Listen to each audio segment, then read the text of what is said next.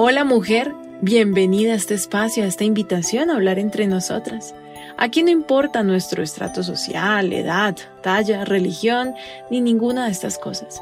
Este espacio está creado para todas las que un día nos aventuramos a vivir como casadas y necesitamos crear este club donde hablemos de temas que nunca se hablan. Esto es, hablemos de ser esposas.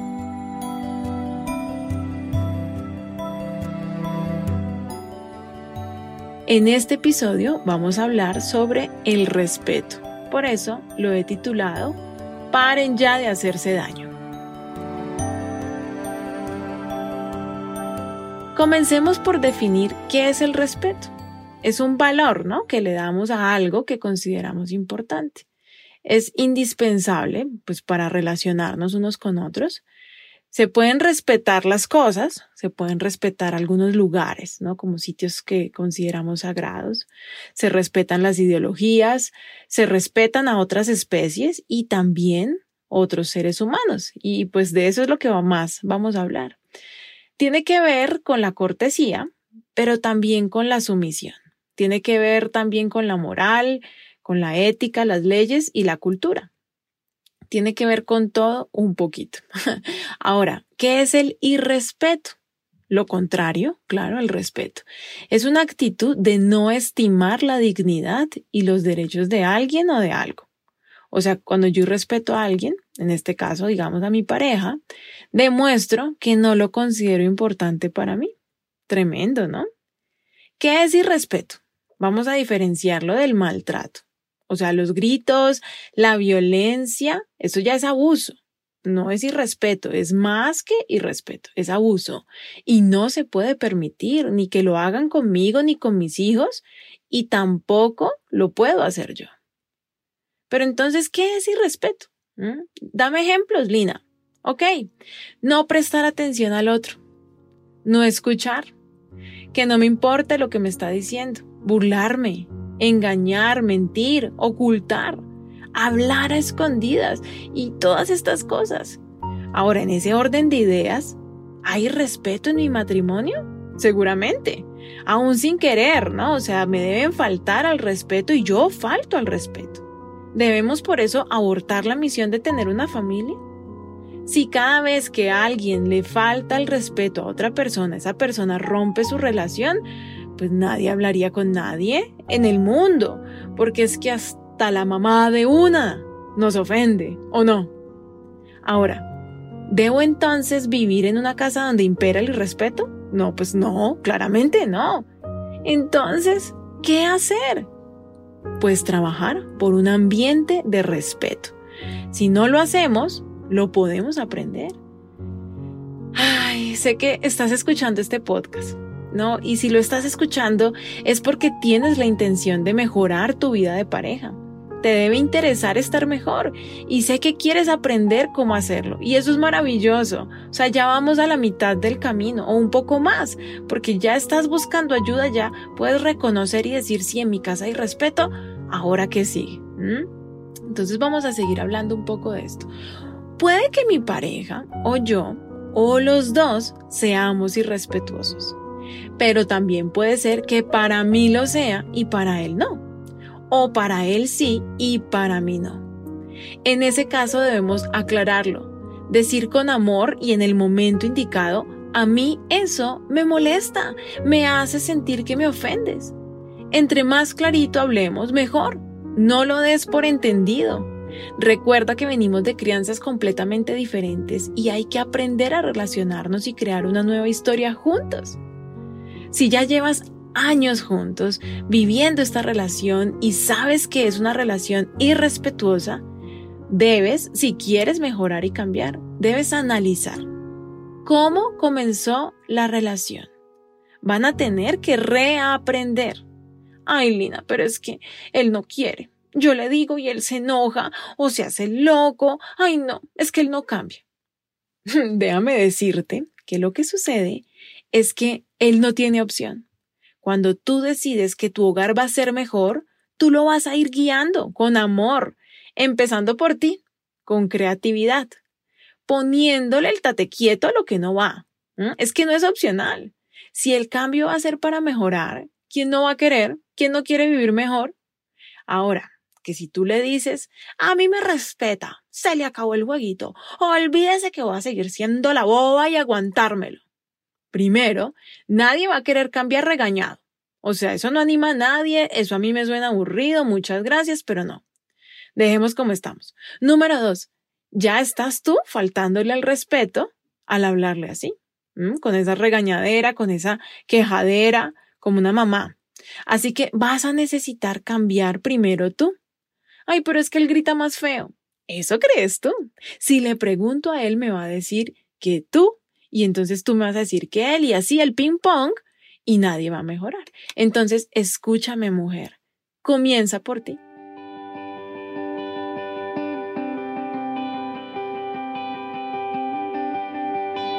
Te decía que vas a necesitar mirar qué faltas de respeto vienen desde novios, desde que comenzaron, y ser muy honesta contigo y con él.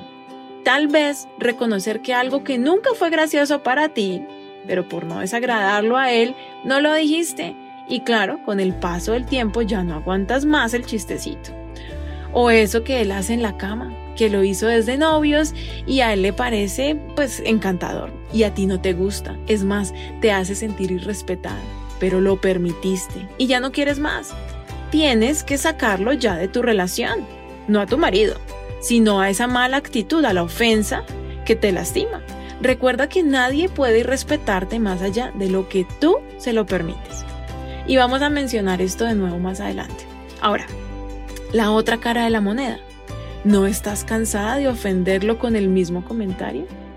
Ya sabes que le ofende, pero como a ti te parece chistoso, pues insistes, porque, ay, eso no es para tanto. El respeto debe ser intencional, se debe trabajar. Y si venías de una relación donde se ofendían, pues seguramente los resultados se van a tardar en verse. Pero si lo hacemos de la mano de Dios, Él no nos va a dejar solas y, nos va a respaldar y vamos a ver el cambio. Te lo digo yo porque vengo de ahí y a mí me pasó y persistí y hoy puedo ver la cosecha de lo sembrado, aunque claramente nos falta mucho camino por recorrer. El respeto en la relación debe ser intencional. O sea, yo debo darlo intencionalmente y pedirlo intencionalmente. No es algo que, ay, sí, que se da solito, no. Y aplica la misma regla que con un amigo, que se dice que a mayor amistad, ¿cierto? Mayor respeto. El tema es que en el matrimonio comenzamos a creer que el otro me pertenece. Comenzamos a creer que lo puedo tratar como bien me parece. Y en realidad es todo lo contrario. A mayor amistad, mayor respeto. Esto significa que entre más años de matrimonio llevo, más preciado y respetado debe ser ese hombre en mi vida cotidiana, en mi manera de hablar y asimismo debe ser él conmigo. Ay, Lina, ese hombre no me respeta. ¿Perdón? Recuerda lo que te acabo de decir. Nadie puede respetarte más allá de lo que tú se lo permitas. Te voy a dar un ejemplo. Si estoy en la fila de un banco y llega gente de atrás a colarse, ¿cierto? A la fila delante de mí, digamos que se cuela el primero, ay, yo como que por no pelear lo dejo. Pero luego se cuela una segunda persona. ¿Lo voy a permitir? Y si se cuela un tercero, cuarto, quinto, diez personas, voy a llegar en la noche a la casa, pues a la noche porque me voy a demorar más en el banco y te voy a decir, ay amiga, es que la gente me irrespeta, se me meten todos en la cola del banco. ¿Qué consejo me darías tú? Mm, ¿Y si ves? Me dirías, ay no, Lina, pues tan boba, a la primera, mija, ¿por qué se dejó? O bueno, listo, dejaste pasar la primera, Lina, pero tenías que haberlos parado. ¿Sí ves? Tu esposo no puede respetarte más allá de lo que tú se lo permitas, ni la familia de él. Pero bueno, la familia es otro tema. Para esto necesitamos tener en cuenta algunas cosas, como por ejemplo, número uno, considerarnos el uno al otro.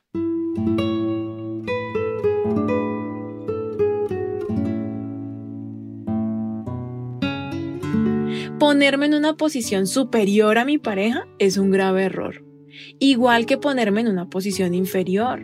Nadie vale más que nadie en la relación. Aun si mi pareja es quien trae el dinero a la casa, no significa que sus necesidades sean más importantes que la mía. Tampoco porque yo fui la que parió o la que está criando, la que está lactando, tengo más derechos en casa. O porque estoy agotada y hormonal, tengo derecho a maltratar. Necesito ser empática. ¿Qué significa esto? Necesito conectar con las emociones del otro y entender que aunque a mí me parezcan exageradas o me parezcan poco importantes, para la otra persona son su realidad y son sumamente importantes. Y si hay amor y si de verdad yo quiero pasar mi vida con esa persona, deberían esas cosas ser igual de importantes para mí y aunque no lo sean. Debo tener como la actitud de, bueno, si es importante para él, es importante para mí. Algo más, conocerse y reconocerse. De eso estábamos hablando ahora. Yo debo conocerme y debo ser muy sincera conmigo misma y entender lo que me ofende, lo que no me gusta, lo que no me parece debo reconocer que algo me molesta. No debo fingir, por ejemplo, que no soy celosa. La mayoría de mujeres que conozco son celosas. Yo soy celosa. Yo he visto a las mujeres mirando la mirada de su esposo, a ver cómo miran a una mujer bonita. Las he visto mirándome a mí y mirando a su esposo, a ver si nos estamos coqueteando de alguna forma. Por favor, y después aseguran que no, que ellas no son celosas.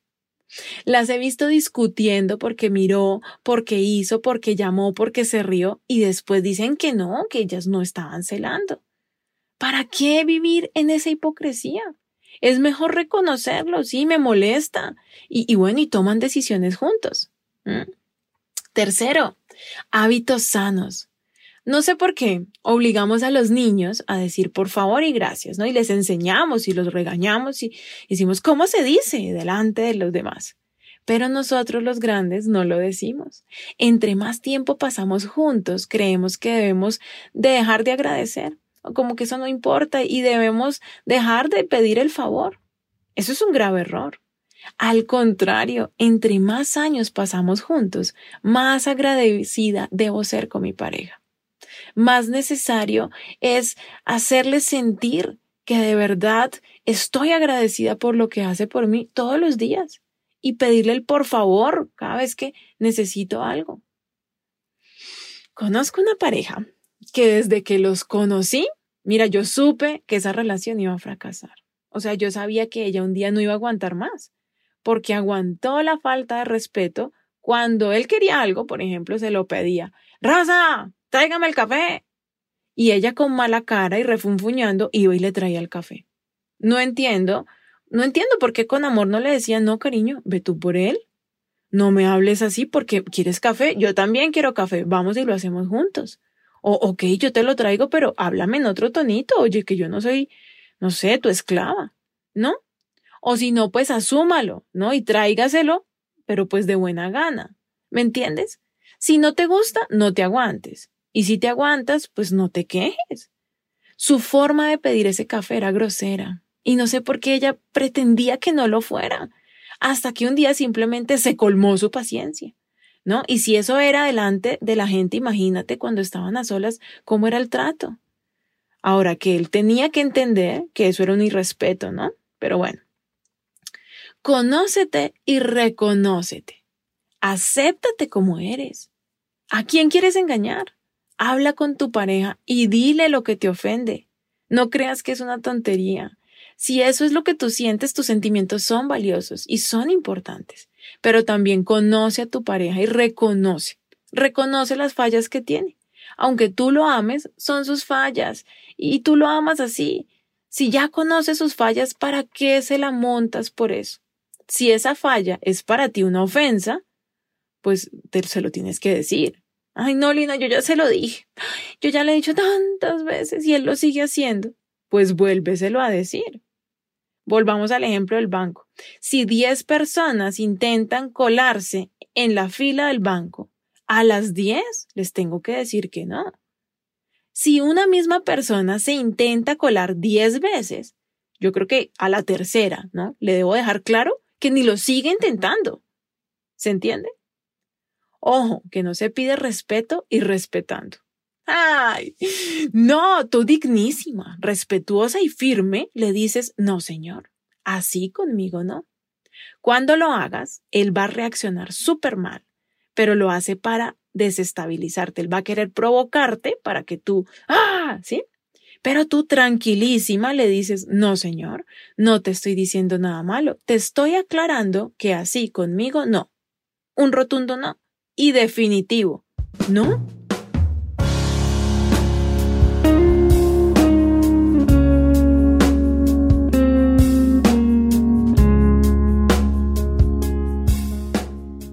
pero reconoce que tu esposo es un ser humano, que se sigue equivocando.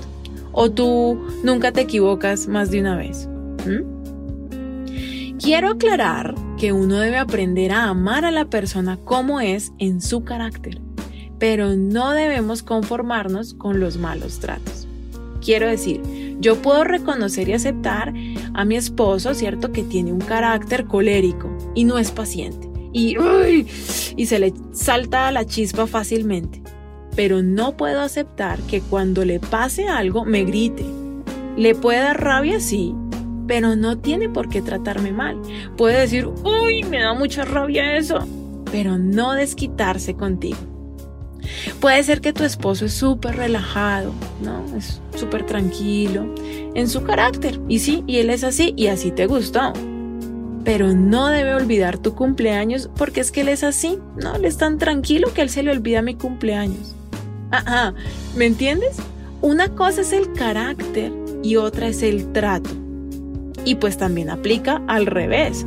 Una cosa es tu carácter y otra cosa es la manera como tratas a tu pareja. Un cliente, un alumno, un empleado, un jefe o cualquier rol puede tener el carácter que quiera, puede ser de temperamento fuerte o puede ser como sea, pero no por eso me va a tratar mal a mí. Tampoco mi esposo y tampoco yo tenga el carácter que yo tenga. Eso hay que trabajarlo, pero se logra. Porque muchas veces decimos, no, es que yo soy así, es que yo soy santanderiana y así somos y por eso yo lo trato mal. Y no es verdad. Tú puedes ser santanderiana, a ti se te puede saltar la chispa fácilmente pero tú no tienes por qué ir y tirar esa rabia en la otra persona. Eso es irrespeto. Mi esposo y yo llevamos mucho tiempo sin discutir así feo, porque a fuerza de práctica nos hemos aprendido a conocer en carácter y a respetar en el trato. Sí se puede. Número cuatro, alimentar la relación. Que todas tus actitudes griten, eres importante para mí. Así que acostúmbrate a decir por favor, a dar las gracias, a tener detalles con él. Pero además dilo de corazón porque si no, eso se nota. Quinto, son esposos, se pertenecen, pero no de mala forma. Quiero decir, cuando yo creo que esa persona va a estar ahí para siempre, ya sea porque yo la mantengo, porque se le nota que se muere de amor por mí, porque creo que, ay, ama tanto a los hijos que eso nunca se va a ir. Ay, Dios, ahí es cuando tiendo a creer que esa persona hace parte del mobiliario de la casa, ¿no? Como que hace parte de mis pertenencias. Y eso es un grave error. Aún la persona más convencida de que el divorcio no es una opción, cuando es irrespetada de, de una manera muy fuerte, un día se da cuenta que la vida se le está yendo y simplemente abandona esa situación. Conozco una chica así. Te voy a echar el, cuento. Eran novios, ¿no? Se arrejuntaron, tuvieron un hijo, luego un segundo hijo. Ella trabajaba en la casa y él salía. Y él creyó que ella hacía parte de la casa y simplemente la irrespetaba de todas las maneras. Un día llegó y no había nada. O sea, el tipo llegó a la casa y la vieja se había ido con los hijos y con absolutamente todo. Y él dice que le escribió un mensaje diciéndole, me habías podido dejar, aunque sea un vaso para tomar agua, o sea, aunque sea el rollito del papel higiénico. Ella se fue con todo y salió adelante. Estudió, trabajó, cuidaba a sus hijos, los mantenía impecables. Fue ahorrando, ¿no? Fue prosperando. Luego se puso súper guapa. Y ahora, el tipo cuando va a visitar a los hijos le dice, yo nunca me imaginé que tú te fueras a ir. Jamás pensé que pudiera sola. Ah, ¿qué tal? Lo mejor de la historia es que yo creo que aún se aman. O sea, tal vez son el uno para el otro, pero ella tiene miedo de que si regresa con él, vuelva a ser la misma mujer que era antes. Ay, no, impresionante, ¿no? Sexta y última, pide perdón y perdona, pero párale ya. Si hasta esta parte de tu relación ha sido irrespetuosa o te han irrespetado, o lo más seguro, los dos se han faltado el respeto, es tiempo de pedir perdón. Ahora, hay que saber pedir perdón. Te voy a dar unos tips rápidos de cómo se pide perdón.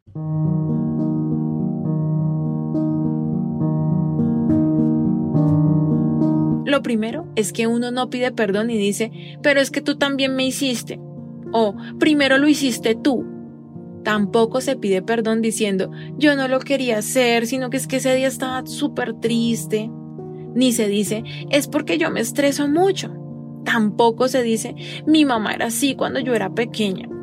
No, no se sacan excusas cuando se pide perdón. Tampoco se pide perdón en general. El clásico, si en algún momento te ofendí, te pido disculpas. No, se pide perdón y se dice el por qué. O sea, le pones nombre a tu falta. Por ejemplo, te pido perdón por ponerme tan brava cuando me preguntas varias veces lo mismo. Reconozco que soy grosera en la manera de contestarte. ¿Viste? Pides perdón claramente y le pones nombre a la falta y reconoces dónde está tu falta. Y eso sí, no pidas perdón y lo sigas haciendo. Y si eres tú la que perdona, debes dejar claro que esto no debe volver a pasar y que no vas a permitir que vuelva a pasar. Él tiene que parar ya. Y tú tienes que parar ya. Paren de hacerse daño. Hay tres reglas de oro. La primera, no le hagas a los demás lo que no quieres que. Exactamente. Esa regla nos la enseñó el maestro de maestros, Jesucristo el Nazareno. Aunque él cuando la dijo no la dijo en negativo, la dijo en positivo. Si has visto eso de crianza efectiva de los niños que dice, no le digas al niño, no te comas el dulce, sino que le dices, en otro momento te lo puedes comer. Bueno, pues Jesús hacía esto hace dos mil años cuando vino. Él no dijo, no le hagas a los demás lo que no quieres que te hagan, sino que dijo, ama a tu prójimo como a ti mismo. Y esta regla aplica para todas nuestras relaciones y también aplica para nuestra pareja. Así que regla número uno, trátalo como quieres que él te trate, todos los días, aunque estés cansada, aunque entre comillas te la haya hecho, aunque, ay, es que siempre es lo mismo, aunque, uy, es que esta vez me la voló, o aunque, ay, no le he dicho y no quiere cambiar. Siempre y sobre todo cuando a ti te falten el respeto, trata como quieres ser tratada. No porque seamos bobas, sino por nuestra dignidad, que la embarré él. Tú eres una reina, compórtate como tal. Dime algo. Cuando vemos a dos personas en la calle discutiendo y una de ellas está fuera de casillas, grita, patalea, etc., y la otra se defiende, pero es súper decente, guarda la calma, dice lo que tiene que decir, pero nunca se sale de los chiros, uno dice, wow, qué carácter. así es que se hace, ¿verdad? Ah, bueno, yo prefiero ser la segunda persona tú.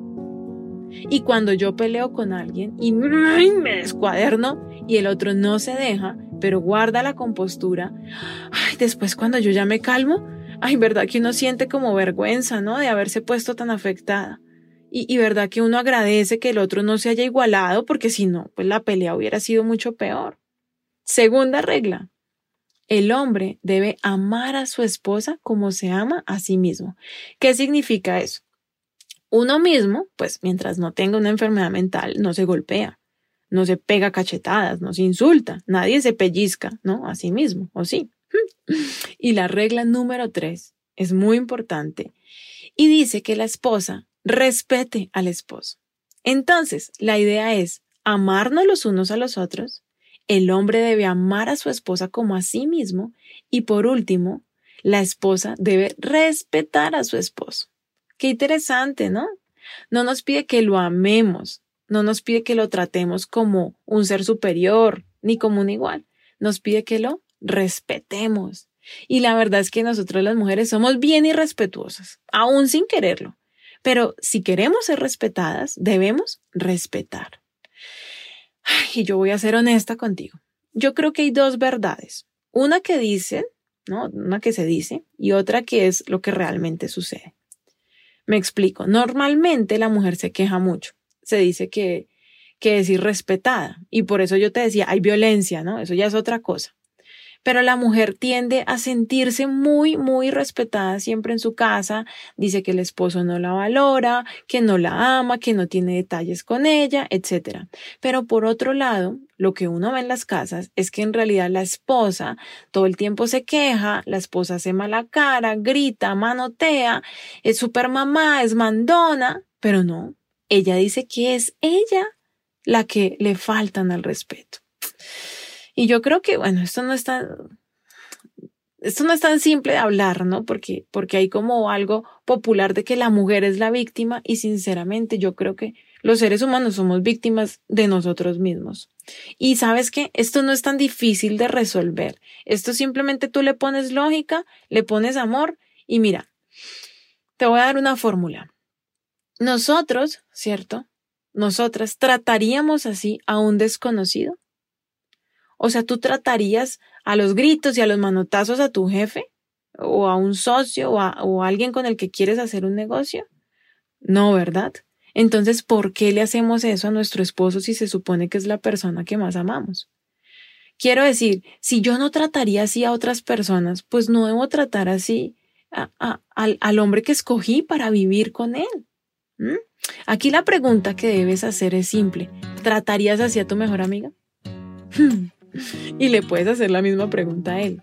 ¿Tratarías así a tu mejor amigo? ¿Tratarías así a tu jefe? ¿Tratarías así a una persona que le quieres convencer que te compre algo? No, ¿verdad? Entonces, ¿por qué a mí sí?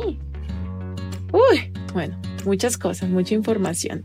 Y ya no te quiero molestar más, solo quiero dejarte este proverbio para que reflexiones. Es mejor vivir solo en un rincón de la azotea que en una casa preciosa con una esposa que busca pleitos. Hasta aquí este episodio de Hablemos de Ser Esposas. Espero que podamos tener cada día un hogar más respetuoso. Y si ya lo tenemos, pues mantenerlo y que no se nos olvide. Que el amor crezca, porque crece más bonito con el abono del respeto. Puedes escribirme por Instagram a mi cuenta arroba Lina la primera con B y la segunda con V, o por el hashtag Hablemos de Ser Esposas. Y puedes enviarle el link de este podcast a alguna amiga que sabes que lo necesita. La idea es que nos ayudemos y nos levantemos las unas a las otras. Y recuerda, no te aguantes ni te divorcies. Hay otro camino.